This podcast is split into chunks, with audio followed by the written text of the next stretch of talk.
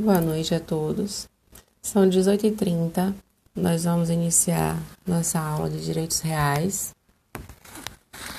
Como praxe, toda aula após a V1 e a V2, obviamente, é, eu faço a correção da prova. Então, é, hoje nossa aula contemplará a correção da prova. Juntamente, logo em seguida, nós vamos é, tratar é, do direito de propriedade e eu queria já, de antemão, falar sobre como será nossa avaliação na segunda unidade. Na segunda unidade não teremos prova escrita. Eu sempre trabalho com seminário. Como é, nossas aulas são remotas, é, a formatação de um seminário Vamos tê-la, mas vamos ter em todos os encontros. Então, como é que isso vai se dar? Hoje nós vamos corrigir a prova. Vamos ter o um momento de eu estar comentando sobre a prova que vocês fizeram. E em seguida vamos falar sobre iniciar a segunda unidade com o tema direito de propriedade, certo? Na aula seguinte, eu vou continuar dando a aula até às 20 horas eu dou assunto novo. E a partir das 20 horas nós vamos falar sobre a aula de hoje, sobre o tema que hoje nós demos, o início que nós demos acerca da propriedade, até onde eu falei. Então, eu vou estar com a lista de presença dos alunos e vou estar solicitando, por exemplo, Jaice, que está aqui linda nessa foto aparecendo para mim. É, eu vou pedir para você começar a falar sobre o direito de propriedade. Então, vocês vão construir é, mapas mentais, vamos dizer assim, é, sobre é, o tema que tá, está sendo ministrado, de cada tema que está sendo ministrado, e em todos os ornamentos e apresentações sobre o tema. Então, é, vocês estudarão pela aula que está sendo gravada. Eu também estou gravando no gravador aqui, mandando e vou mandar para vocês por outro aplicativo, pelo Anchor.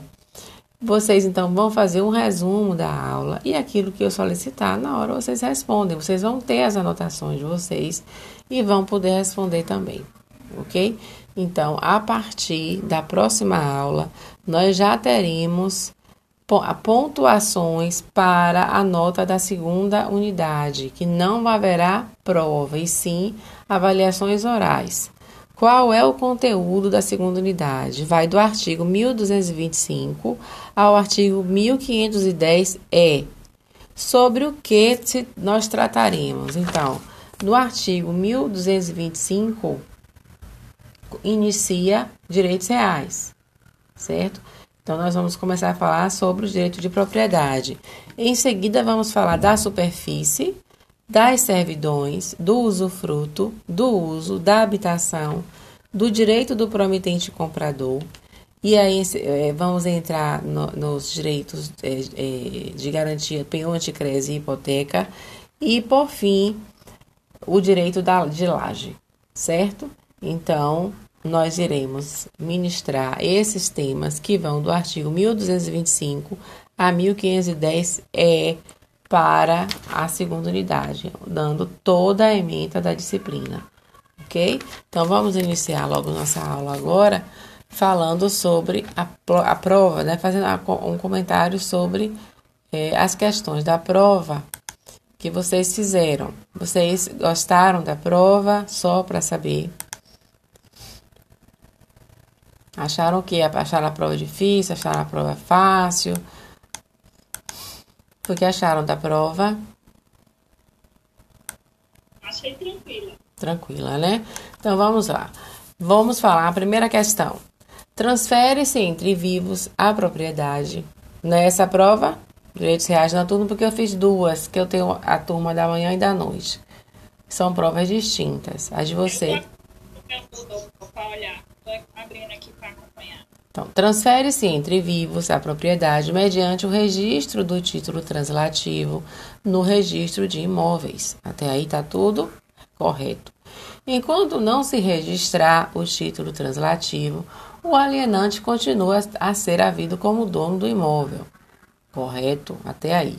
Mas aí eu chego e digo o seguinte: não é possuidor todo aquele que tem de fato o exercício pleno ou não de algum dos poderes inerentes à propriedade. É erradíssimo.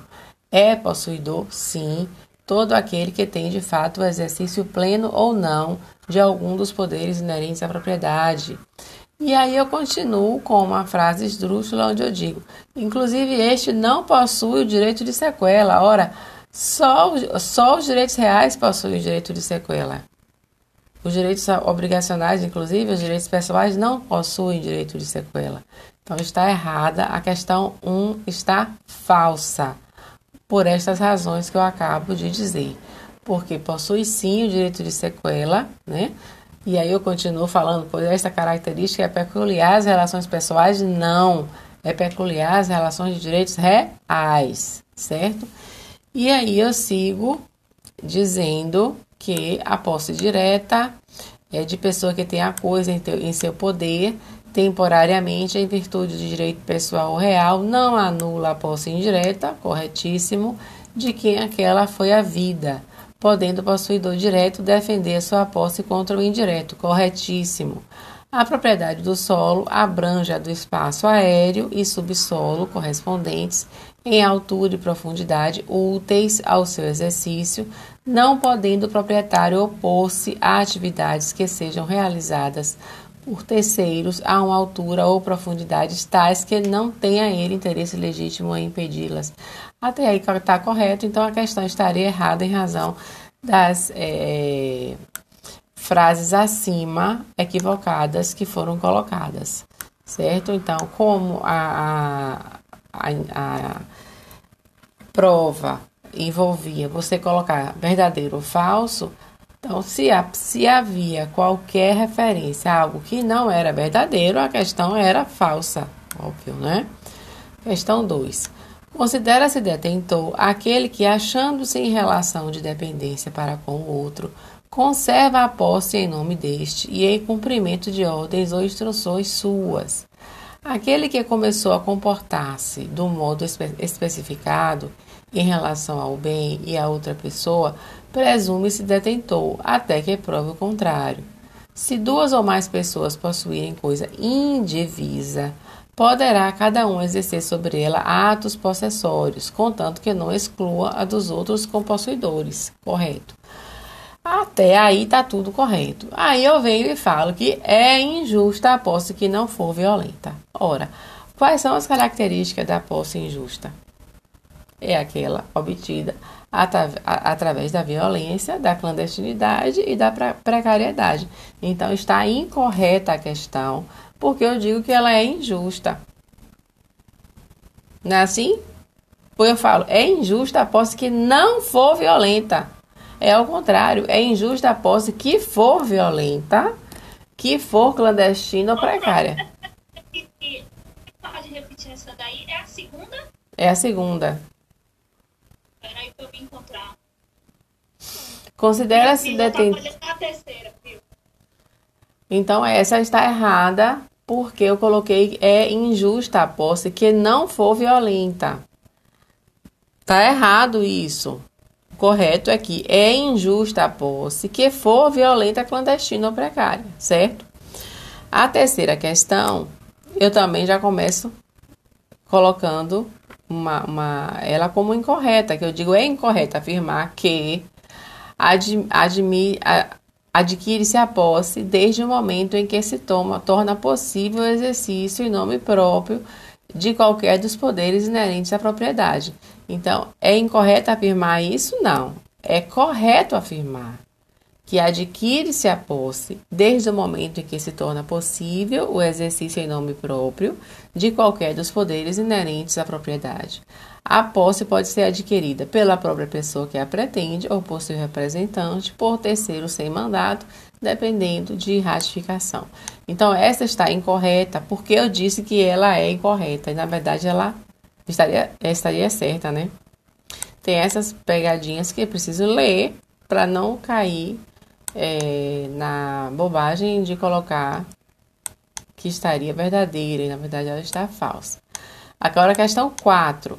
A posse transmite-se aos herdeiros ou legatários do possuidor com os mesmos caracteres. O sucessor universal continua de direito à posse do seu antecessor, e ao sucessor singular é facultado unir sua posse do antecessor para os efeitos legais. Assim está descrito exatamente no Código Civil. Então, quem fez a prova e pelo menos abriu o código respondeu: adquire-se a posse desde o momento é, em que se torna possível o exercício em nome próprio de qualquer dos poderes inerentes à propriedade. A posse pode ser adquirida pela própria pessoa que a pretende ou por terceiro sem mandado, dependendo de ratificação. A posse transmite-se aos herdeiros ou legatários do possuidor com os mesmos caracteres. Então, aqui está repetindo a mesma coisa.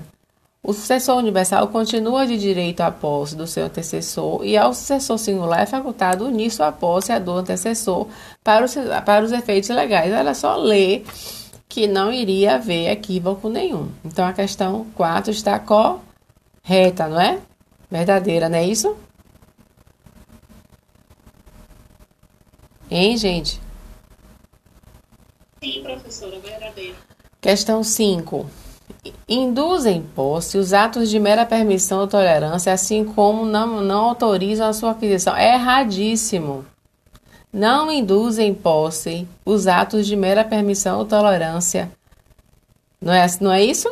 Então, ela está incorreta essa questão. Está a, a, a tradução literal do, do, Código Civil. Então, quem a, é, fez a prova, com ao menos com a legislação, pôde responder. Então, a questão 5 está falsa. A questão 6 é justa a posse que não for violenta, clandestina ou precária. É de boa fé a posse se o possuidor ignora o vício ou o obstáculo que impede a aquisição da coisa. O possuidor com justo título tem, tem por si a presunção de boa fé, salvo prova em contrário, ou quando a lei expressamente não admite sua presunção. A posse de boa fé só perde este caráter no caso e desde o momento em que as circunstâncias façam presumir que o possuidor não ignora que possui indevidamente. Salvo prova em contrário, entende-se manter a posse o mesmo caráter com que foi adquirida. O possuidor de boa-fé tem direito, enquanto ela durar, aos frutos percebidos. Correta a questão 6. Também toda trazida do Código Civil. Questão 7 eu coloco obsta a manutenção ou reintegração da posse à alegação de propriedade. Está incorreto dizer isso. Não obsta a manutenção ou reintegração da posse à alegação de propriedade ou de outro direito sobre a coisa. O possuidor turbado ou esbulhado poderá manter-se ou restituir-se por sua própria força, contanto que eu faça logo a questão da legítima defesa da posse do desforço incontinente, que deverá seguir os mesmos critérios da legítima defesa do direito penal. Então, ela tem, ela encontra limites. Os atos de defesa ou de desforço não podem ir além do indispensável à manutenção ou restituição da posse. Então, a questão 7, só esse início está errada, em razão de eu ter colocado obsta à manutenção ou reintegração na posse, a alegação de propriedade ou de outro direito sobre a coisa. Então, ela é falsa, a questão 7. Questão oitava. As ações possessórias são meios cabíveis para proteger o legítimo possuidor que esteja sendo ameaçado ou lesado em seu direito. Também é afirmativo dizer que o possuidor de má-fé serão ao possuidor de má-fé serão ressarcidas eh, somente as benfeitorias necessárias. Não lhe assiste o direito de retenção pela importância destes, nem o de levantar as voluptuárias, exatamente como está no Código Civil. Questão verdadeira. A oitava. Questão nona. Há três espécies de ações utilizadas para tutelar o possuidor e sua posse. A ação de manutenção de posse visa manter o indivíduo em seu estado de posse contra qualquer ato que impeça o pleno, o pleno exercício da sua posse.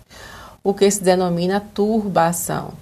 Já a ação de reintegração de posse é utilizada quando o possuidor se vê despojado da posse de maneira injusta, o que se denomina esbulho. Salienta-se que este tipo de ação funda-se na posse. Caso esteja discutindo a propriedade do imóvel, o correto seria ajuizar a ação reivindicatória. Então, o interdito proibitório, é, movido para prevenir o legítimo possuidor em face de uma ameaça de turbação ou esbulho que está na iminência de ocorrer. O que é que aqui está querendo saber a questão? Que eu vou me valer é, de discutir posse em, a, a, invocando as ações possessórias, os interditos possessórios, que são o, o interdito proibitório, manutenção de posse e reintegração de posse. E eu vou discutir é, propriedade porque posse e tem, está em um universo, propriedade está em outro universo. A, a posse está na, na, na no, no, no, universo onde eu não tenho é, é, o registro para comprovar que sou proprietária. Está no, no, na, no, no, mundo da aparência, porque eu, é, é a exteriorização da propriedade. Eu ajo como se fosse o proprietário, mas, mas, de fato, mas de fato não sou, de direito não sou. Então a questão 9 está correta, é verdadeira. A questão 10, a última questão, o autor não poderá acumular o pedido possessório, a condenação em perdas e danos, indenização falso. O autor poderá sim, isso foi objeto de aula nossa, nós falamos aqui em sala de aula, que o autor poderá acumular o pedido possessório, a condenação em perdas e danos indenização de frutos, podendo requerer ainda medida para evitar nova turbação e esbulho e para fiel cumprimento da tutela provisória ao final. O possuidor tem direito a ser mantido na posse em caso de turbação, restituído no desbulho e segurado de violência iminente se tiver justo receio de ser molestado. Então, o possuidor turbado ou esbulhado poderá manter-se ou restituir-se por sua própria força, contanto que eu faça logo os atos de defesa e de esforço. Isso tá em cima eu coloquei também. É, é, não podem ir além do indispensável à manutenção ou restituição da posse, não obsta a manutenção ou reintegração na posse, a alegação de propriedade ou de outro direito sobre a coisa. Essa encontra-se incorreta porque eu afirmo que o autor não poderá acumular um pedido possessório a condenação em perdas e danos, quando na verdade ele pode acumular o pedido sim. Então, essas foram as proposições colocadas para vocês é, para o noturno, né? E é, eu acredito que a minha intenção ficou revelada, né? De vocês conhecerem a a matéria sob o ponto de vista do nosso Código Civil, certo? Então, é, o pessoal já viu a nota, já teve acesso ao portal, imediatamente já teve acesso às notas, não é isso? Sim ou não? Sim, professora. Está disponível. Está disponível. Não mudou. Não mudou, né? Então, ótimo. Ótimo. Então tá. É, bom, então vamos iniciar agora. Quando eu falei ontem, não estava no Sagres, está no mudo, não é isso? É, porque eles mesmo que corrigem, né? O, o portal faz a, a correção e coloca. Eu não coloquei ainda no, na, no, no, no, portal que é o Sagres, né? Que é o, que é o portal do professor e do aluno. Eu ainda não coloquei. Eu vou, colocar todas as notas até, até, o, final de, até o final de semana. É, final de semana eu coloco. Que são muitas turmas, eu ainda não consegui colocar todas, entendeu? Mas vamos lá. Vamos iniciar agora a segunda unidade, onde vamos tratar do direito de propriedade, né? dos direitos reais, que inicia no artigo 1225 do Código Civil. Então, o conceito de direito real nós já estamos cansados de falar aqui em sala de aula. O direito real consiste num poder jurídico direto e imediato do titular sobre a coisa. O direito real representa uma relação jurídica entre a pessoa e a coisa, com exclusividade e contra todos. Tem como elementos essenciais o sujeito ativo, a coisa e a relação ou poder do sujeito ativo sobre a coisa, chamado domínio. Importante a gente entender esse, esse conceito de domínio. Então, o direito real, ele consiste nesse poder jurídico direto e imediato do titular sobre a coisa, com exclusividade e contra todos, daí o efeito erga omnes.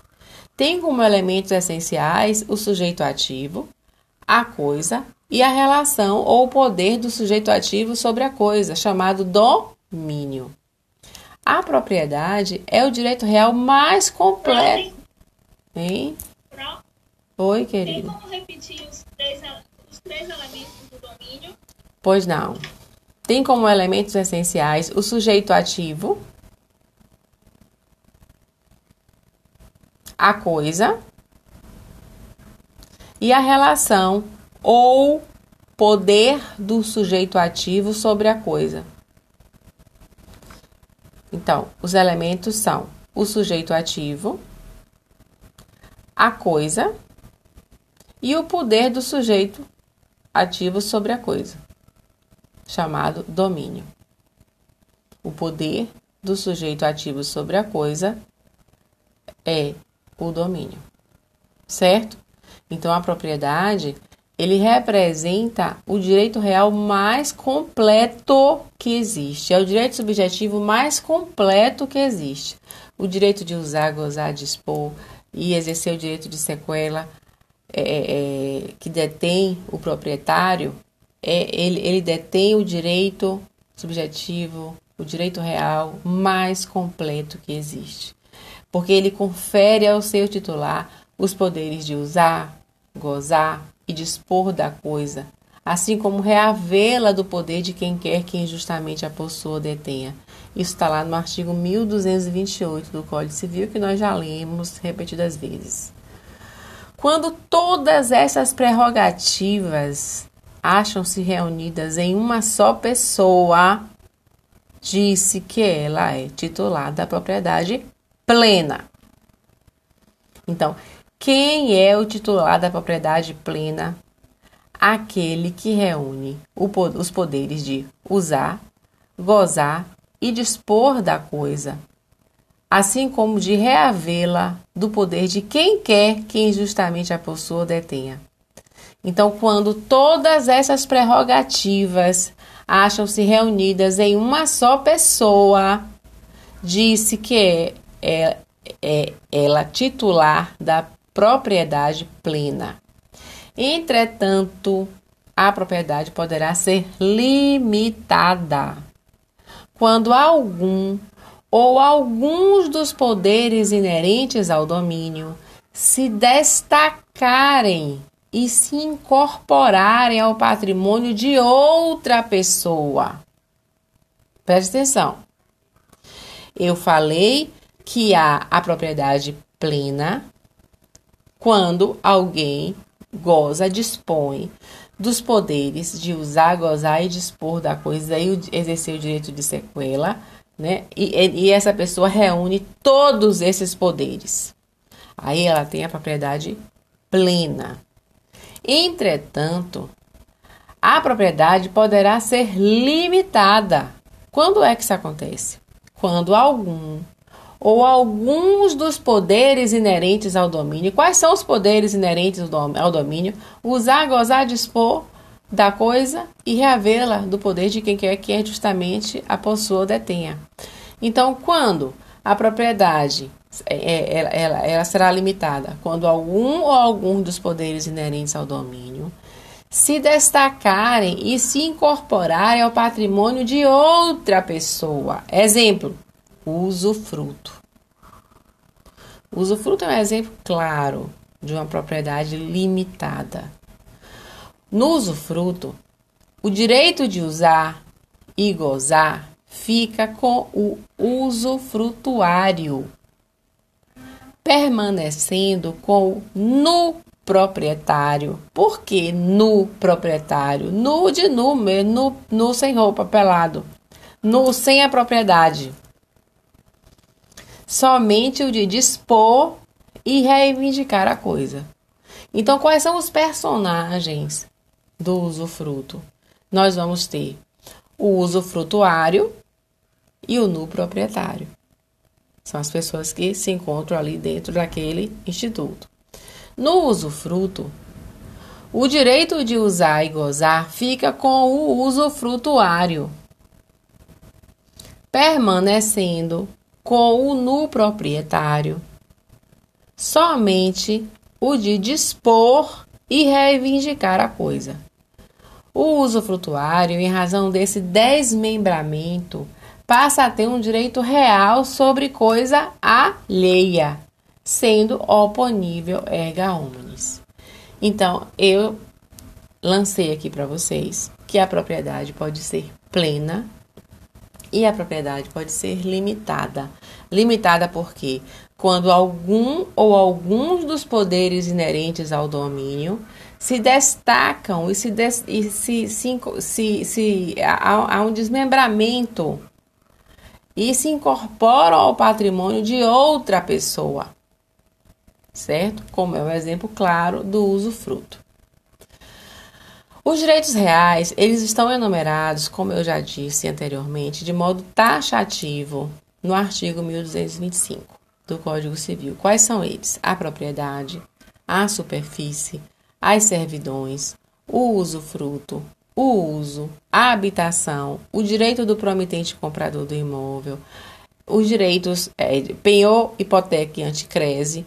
E seguindo aqui a nova legislação, nós vamos ter, depois dos direitos é, de garantia, né, penhor, hipoteca e anticrese, nós vamos ter o direito de laje, que vai do artigo 1510A a 1510E, certo? É, trazido por uma nova legislação. Então, a propriedade é o direito real completo, o mais completo. Os demais resultam de seu desmembramento e são denominados direitos reais menores ou direitos reais sobre coisas alheias. Então, quando eu elenquei aqui o rol de direitos reais, eu comecei com o direito de propriedade, não foi? Eu falei, são direitos reais a propriedade, a superfície, as servidões, o usufruto, o uso, a habitação, o direito do promitente comprador do imóvel, o penhor, a hipoteca anticrese e o direito de laje. A propriedade, o primeiro dessa fila aí, dessa lista aí que eu disse, é o direito real completo, porque é ele que faz com que o titular reúna no titular todos os poderes inerentes ao domínio, o direito de propriedade, certo? Ele é o, o, direito real mais completo. Os demais resultam do seu desmembramento e são denominados direitos reais menores ou direitos reais sobre coisas alheias ou direitos reais de garantia. Os primeiros são chamados direitos reais de gozo ou fruição. E os três últimos, penhor, anticrese, penhor, hipoteca e anticrese, são o que nós chamamos de direitos de garantia. E com a nova, uma nova lei que trouxe o direito de laje, agrega-se a esse rol é, o direito de laje do artigo 1510 a 1500, 1510A a 1510E, certo? Como? E aí, de superfície, direitos menores, direitos sobre coisa alheia, né? Isso sim, sim. É, é, é, a, a, doutrina coloca dessa forma, porque o direito de propriedade, ele representa esse direito o mais completo, porque ele reúne todos esses poderes. Os outros direitos, eles são menores porque representam desmembramentos do, do direito da, da propriedade, certo? Então, a, a, doutrina eh, os coloca dessa maneira: a propriedade como um direito real completo, os demais resultando do seu desmembramento, são denominados de direitos reais menores ou direitos reais sobre coisas alheias. Então, há os direitos reais sobre coisa própria e direitos reais sobre coisas alheias. Os direitos reais é, de gozo ou fruição. E os, e, os, e os últimos, que são penhor, hipoteca e anticrese, os direitos reais de garantia. E, por fim, o direito de laje, certo? Essas são as espécies de direitos reais que o artigo 1225 traz no Código Civil. Sobre a aquisição dos direitos reais. No direito brasileiro, o contrato por si só, eu já falei por diversas vezes, não basta para a transferência do domínio. Contrato não transfere a, a propriedade. Escritura não transfere a propriedade. Contrato de compra e venda não transfere a propriedade. O que transfere a propriedade imóvel é o registro no cartório de registro de imóveis, certo? Então, no direito brasileiro, o contrato por si só não basta para a transferência do domínio, ok? Por ele criam-se apenas obrigações e direitos, que nós podemos ver lá no artigo 481 do Código Civil. O domínio, porém, só se adquire pela tradição, se for da coisa móvel, artigo 1226 do Código Civil, e pelo registro do título, se for imóvel, artigo 1227 do Código Civil. Então, desse modo, enquanto o contrato que institui uma hipoteca ou uma servidão não estiver registrado no cartório de registro de imóveis, existirá entre as partes apenas um vínculo obrigacional. O direito real, com todas as suas características, somente vai surgir após aquele registro. Sem o registro, não tem direito real. Não existe direito real. Os direitos reais continuarão incidindo sobre os imóveis, ainda que estes sejam alienados, enquanto não extinguirem por outra causa legal, se extinguirem por outra causa legal. É, é, os adquirentes serão donos da coisa sobre a qual recai um direito real pertencente a outrem. Certo? Então, essa, essas são as primeiras linhas é, que, eu, que nós precisamos primeiro adentrar para falar sobre o, o conceito e os elementos constitutivos da propriedade. Então, o artigo 1228 do Código Civil, ele não oferece uma definição de propriedade. Isso também já foi dito desde o início, desde a primeira aula. Ele fala quem é proprietário, assim como da posse. Ele não diz o que é posse, ele fala quem é possuidor, não é? Então, no artigo 1228 do Código Civil, não oferece uma definição de propriedade, ele apenas, enunci, é, é apenas há um enunciado referindo, referindo-se aos poderes do proprietário. E aí ele fala: o proprietário tem a faculdade de usar, gozar e dispor da coisa e o direito de reavê-la do poder de quem quer que injustamente a possua ou detenha. Trata-se do mais completo dos direitos subjetivos, a matriz dos direitos reais e o núcleo dos direitos das coisas. O primeiro elemento constitutivo da propriedade é o direito de usar.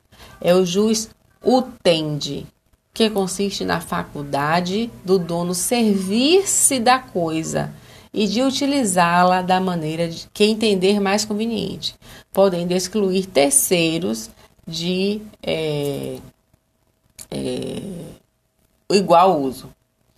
O segundo é o direito de gozar ou usufruir, que é o jus fruendi, que compreende o poder de perceber os frutos naturais e civis da coisa e de aproveitar economicamente os seus produtos. Nós também já estudamos a, a, a, a conceituação de todos esses frutos. O terceiro é o direito de dispor da coisa, o jus abutendi, de transferi-la, de aliená-la ou a outrem a qualquer título. Envolve a faculdade de consumir o bem e dividi-lo ou de gravá-lo. Não significa, porém, prerrogativa de abusar da coisa, destruindo-a gratuitamente, pois a própria Constituição prescreve que o uso da propriedade deve ser condicionado ao bem-estar social. A Constituição Federal, no artigo 5, inciso 22, diz: é garantido o direito de propriedade. Mas no inciso 23 fala: a propriedade deverá cumprir sua função social. Então, você é, não pode entender o direito de propriedade como um direito absoluto. Não existem direitos absolutos. Todos os direitos encontram limites. Qual é o limite do direito de propriedade? Ah, o, o cumprimento da sua função social. No artigo 182 e no artigo 186 da Constituição Federal, vamos encontrar os limites do direito de propriedade. Vamos abrir, por gentileza, a Constituição Federal no artigo 182. Vou trocar de óculos porque eu não enxergo as letras do Código Civil e meu código é, é pequeno. Então, artigo 182 da Constituição.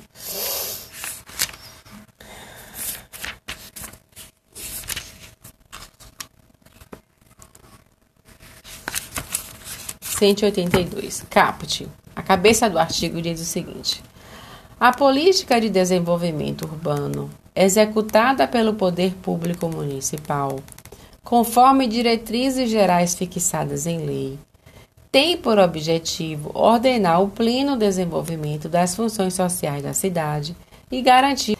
Ele vem a, a, a dizer o seguinte que é, a política de desenvolvimento urbano ele deverá obedecer ao Estatuto das Cidades, que é a Lei 10.257 de 2001, que estabelece como se deve edificar uma cidade sustentável. O que é uma cidade sustentável? Uma cidade sustentável, ela deve é, é, é, integrar a preocupação com questões ambientais, a preocupação com a equidade social, a, a, a, preocupação com, com o pleno desenvolvimento das funções sociais da cidade e garantir o bem-estar de seus habitantes. No parágrafo 2, ela vem e diz qual é a função social da propriedade urbana e diz o seguinte: a propriedade urbana cumpre sua função social quando atende às exigências fundamentais de ordenação da cidade expressas no plano diretor. O que é o plano diretor? O PDDU da cidade, que é elaborado pelos nossos pela, pela Câmara dos Vereadores, nossos vereadores, com base em que lei? Na Lei Federal é, 10.257 de 2001, que é o Estatuto das Cidades, que vai estabelecer que cidade é essa é, sustentável que deverá ser edificada certo? Ela veio tardiamente, é, é certo isso, né? Nossa Constituição é de 88. O Estatuto da Cidade nasce em 2001. Então ela nasceu bem tarde. Mas nunca é tarde para tentar é, organizar né, a situação. Então, é, Salvador, por exemplo, é uma cidade com um crescimento extremamente desordenado, né? Você, para todo canto que você olha, você vê favela, você vê as encostas todas habitadas, é, é ocupações completamente irregulares. Você observa a, total omissão do Estado em relação à ocupação urbana. Então, Salvador é, tem essa característica de, de um crescimento totalmente desordenado. Ela não tem para onde crescer, só para o lado de lá de Lauro de Freitas, né? ela não tem para esse lado de, é, ao contrário ela não tem para onde crescer então ela, ela foi é, é, crescendo nas, na, no centro das encostas né e a, a paralela ganhou é, uma série de empreendimentos imobiliários é, que envolveram é, violações da, da, da, de leis ambientais onde o Ministério Público a todo tempo é, é, buscou, através de ações civil, civis públicas, é, tentar impedir que aqueles empreendimentos se, é, se efetivassem, mas acontece que poder econômico se sobrepôs aos interesses ambientais e sociais, né? E os empreendimentos foram feitos, foram realizados. E a, a paralela hoje, o que é que se tem de, de, de verde, de mata? Pouca coisa, né? Então a cidade está crescendo realmente para lá, porque não tem mais para um, para onde ela crescer. Desse lado de cá, a não ser. Daí nasce o direito de laje, né? Porque é, o Estado tinha que fazer alguma coisa com relação a esse, a esse amontoado. Quando você olha as encostas de Salvador, você fica pasmo de ver como é que aquelas, aquelas casas ficam em pé, umas em cima das outras. Né? Tem uma, uma encosta é, ali no, no, indo para o dique do, pro dique do Tororó, uma, logo na, na, no primeiro viaduto, que eu tenho a, a impressão que aqui não tem, não existe, tem uma casa ali que é a mão de Deus que está segurando. Não é possível que aquela caixa desempenhe. Porque ela está completamente torta, são três ou quatro andares, um por cima do outro, e você vai batendo laje, vai batendo laje, vai batendo laje, uma por cima da outra. Sem, e qualquer chuva, né? Derruba tudo e, e as pessoas morrem, e, enfim.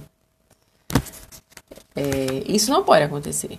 Então, sobre a questão da, da, da, função, da função social da propriedade urbana, qual é a função social da propriedade urbana? A obediência ao plano diretor da cidade. Agora, no artigo 186, 186 da Constituição, nós vamos ter a função social da propriedade rural. Então, diz o seguinte: a função social é cumprida quando a propriedade rural atende simultaneamente, segundo critérios e graus de exigências estabelecidas em lei, aos seguintes requisitos: aproveitamento racional e adequado, inciso 1. Inciso 2. Utilização adequada dos recursos naturais disponíveis e preservação do meio ambiente. Inciso 3. Observância das disposições que regulam as relações de trabalho. Inciso 4. Exploração que favoreça o bem-estar dos proprietários e dos trabalhadores. Então, esses incisos aqui representam a função social da propriedade rural. Então, é, este é o limite desse direito fundamental. 186. 186, obrigado. 186. Diz respeito à função social da propriedade rural. Certo? Bom, então, é, re, re, reafirmando o, o direito de propriedade, ele não é um direito absoluto. Ele encontra limites, né? limites dentro da, da, da própria concepção é, da destinação social é, e econômica que, a, que o proprietário deverá dar a, ao seu bem, à propriedade, certo?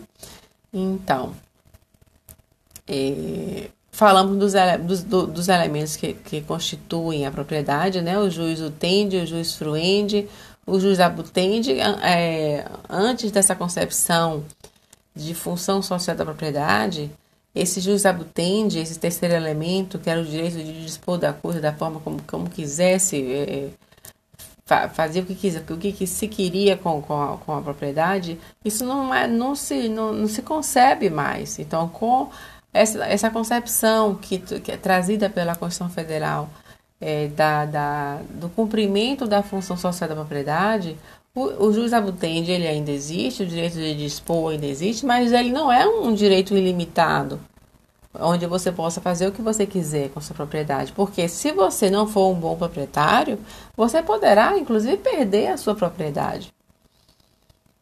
Certo? Então, se você, por exemplo, é um produtor numa zona rural e você pratica mão de obra escrava, você poderá perder sua propriedade em razão disso.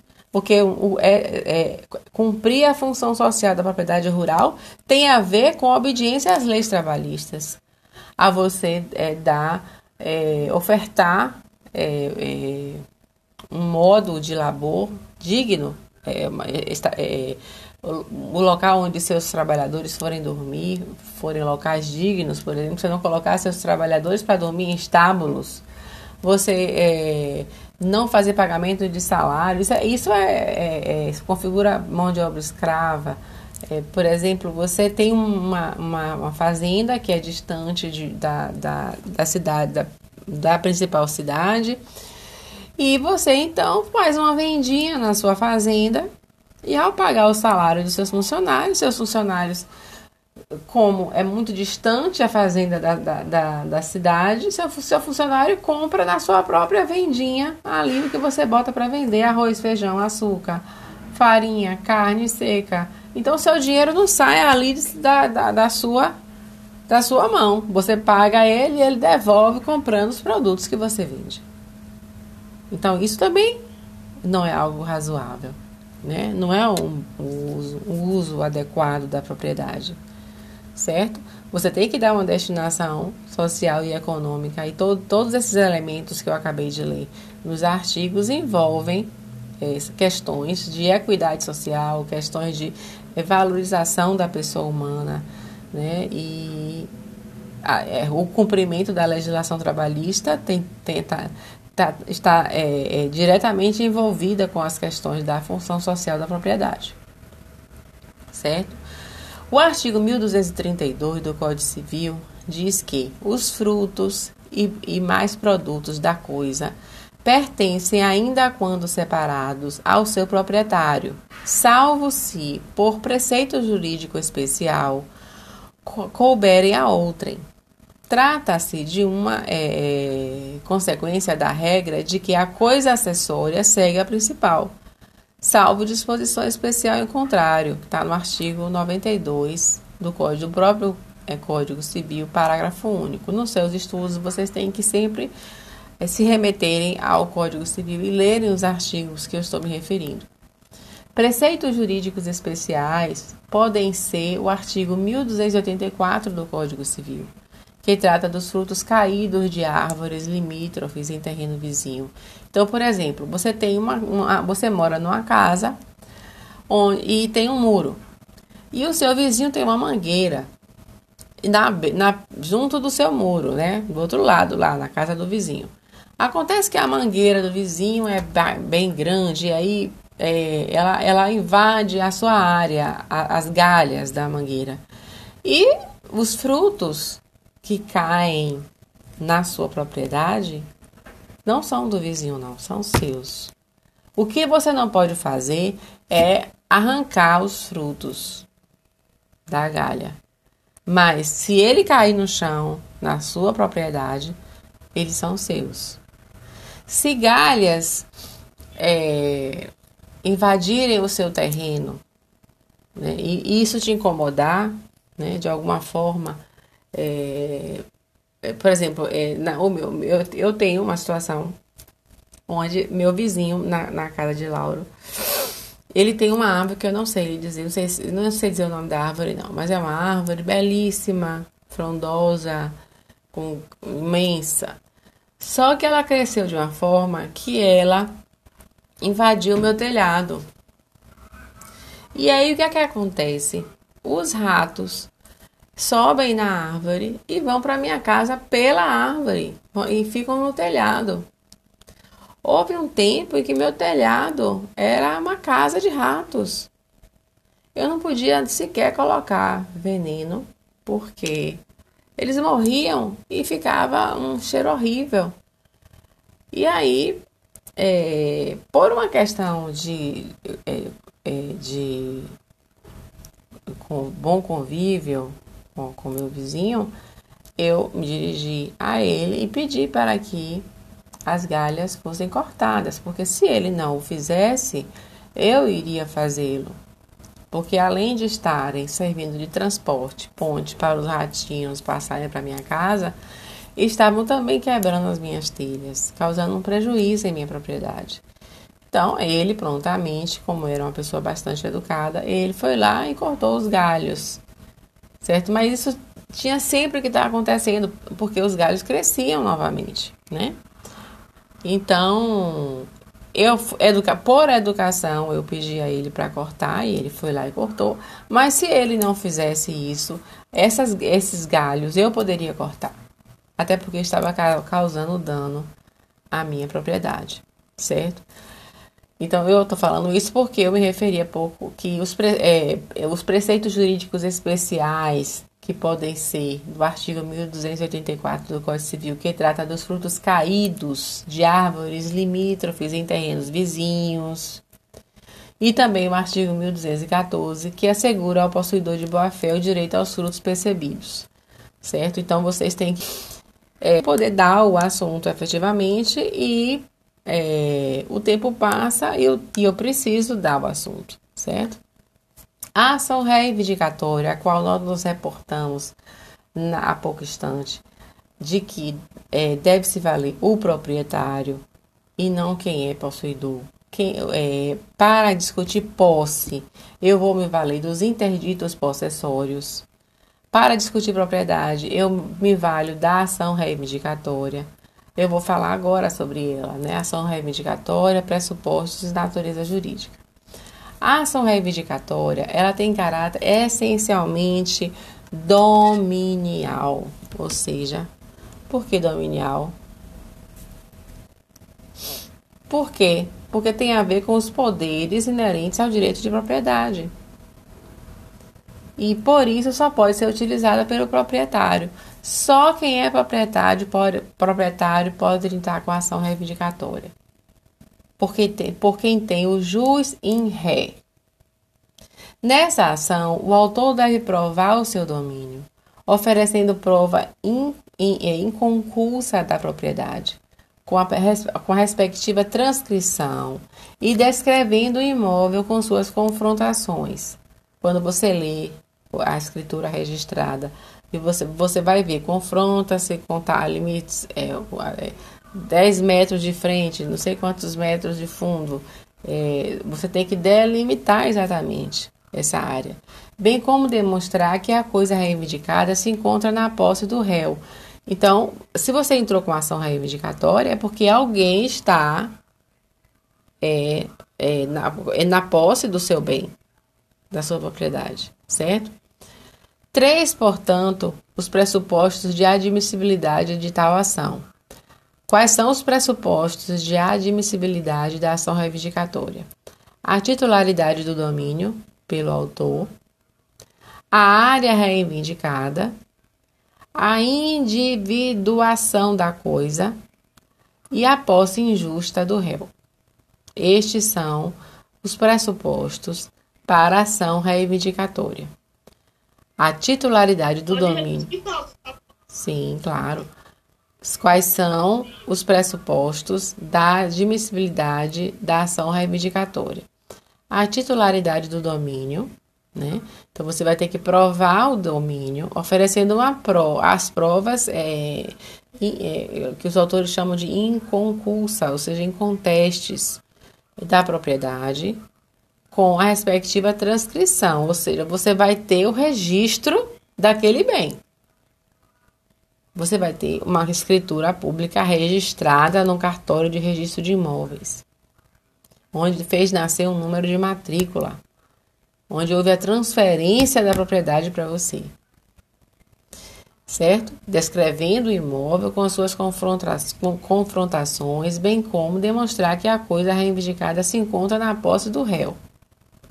Então, três são as, as, os pressupostos de admissibilidade do domínio pelo autor da área reivindicada. Você vai descrever o imóvel com suas confrontações, confrontações e a posse injusta do réu. A transcrição imobiliária comprova a titularidade do domínio. O que é o domínio? São aqueles poderes inerentes ao, ao direito de propriedade. Então, a transcrição imobiliária comprova a titularidade do domínio sem necessidade de ser complementada a essa prova com filiação dos títulos de domínio anterior, anterior, anteriores. Ai, a língua quase que enrola. Somente quando há títulos de domínio em favor de ambas as partes é que se aprecia a filiação anterior para se saber qual a transcrição que deve prevalecer. Pressuposto essencial à propositura da ação é a descrição atualizada do bem, com os corretos limites e confrontações, de modo a possibilitar sua exata localização. Na ação reivindicatória, o proprietário vai retomar a coisa, não de qualquer possuidor ou detentor, porém daquele que a conserva sem causa jurídica ou a possui injustamente. É a ação do proprietário que tem título, mas não tem posse, contra quem tem posse, mas não tem título. Entenderam? A ação reivindicatória pertence a quem tem o título, ele tem a escritura registrada no cartório de registro de imóveis, onde há a transferência da propriedade para o nome dele, a propriedade é dele. Então a ação ela é do proprietário que tem título, mas ele não tem a posse, porque alguém tem a posse injustamente está com a posse da coisa.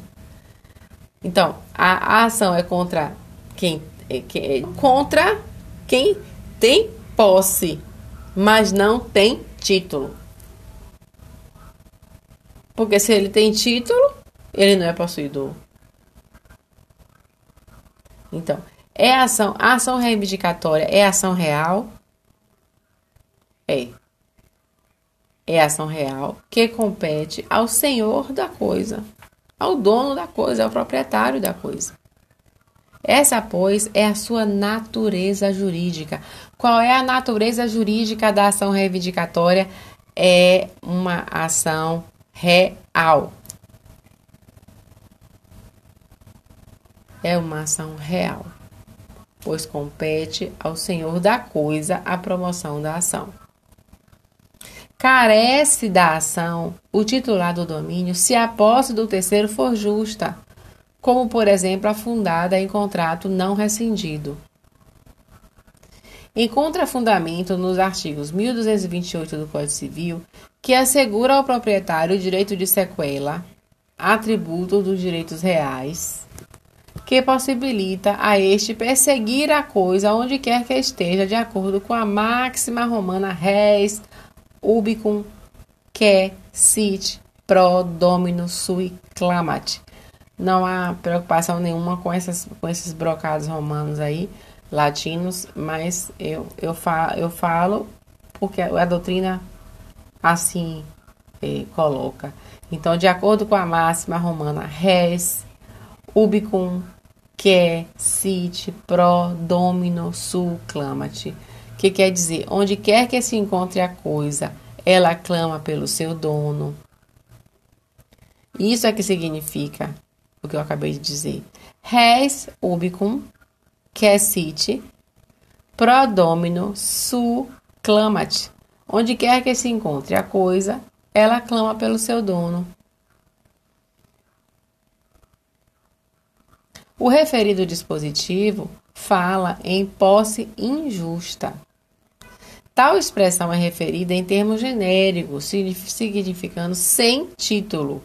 Quando a gente fala em ação reivindicatória e diz que o possuidor está lá injustamente, essa, essa, essa caracterização desse injustamente é de que ele, ele não tem título. Ele não tem um documento que, que foi registrado no cartório de registro de imóveis, que fez nascer um número de matrícula, transferindo a, transferindo a propriedade para ele.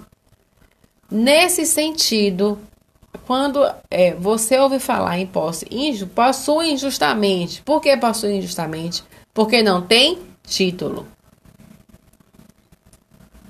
Entenderam?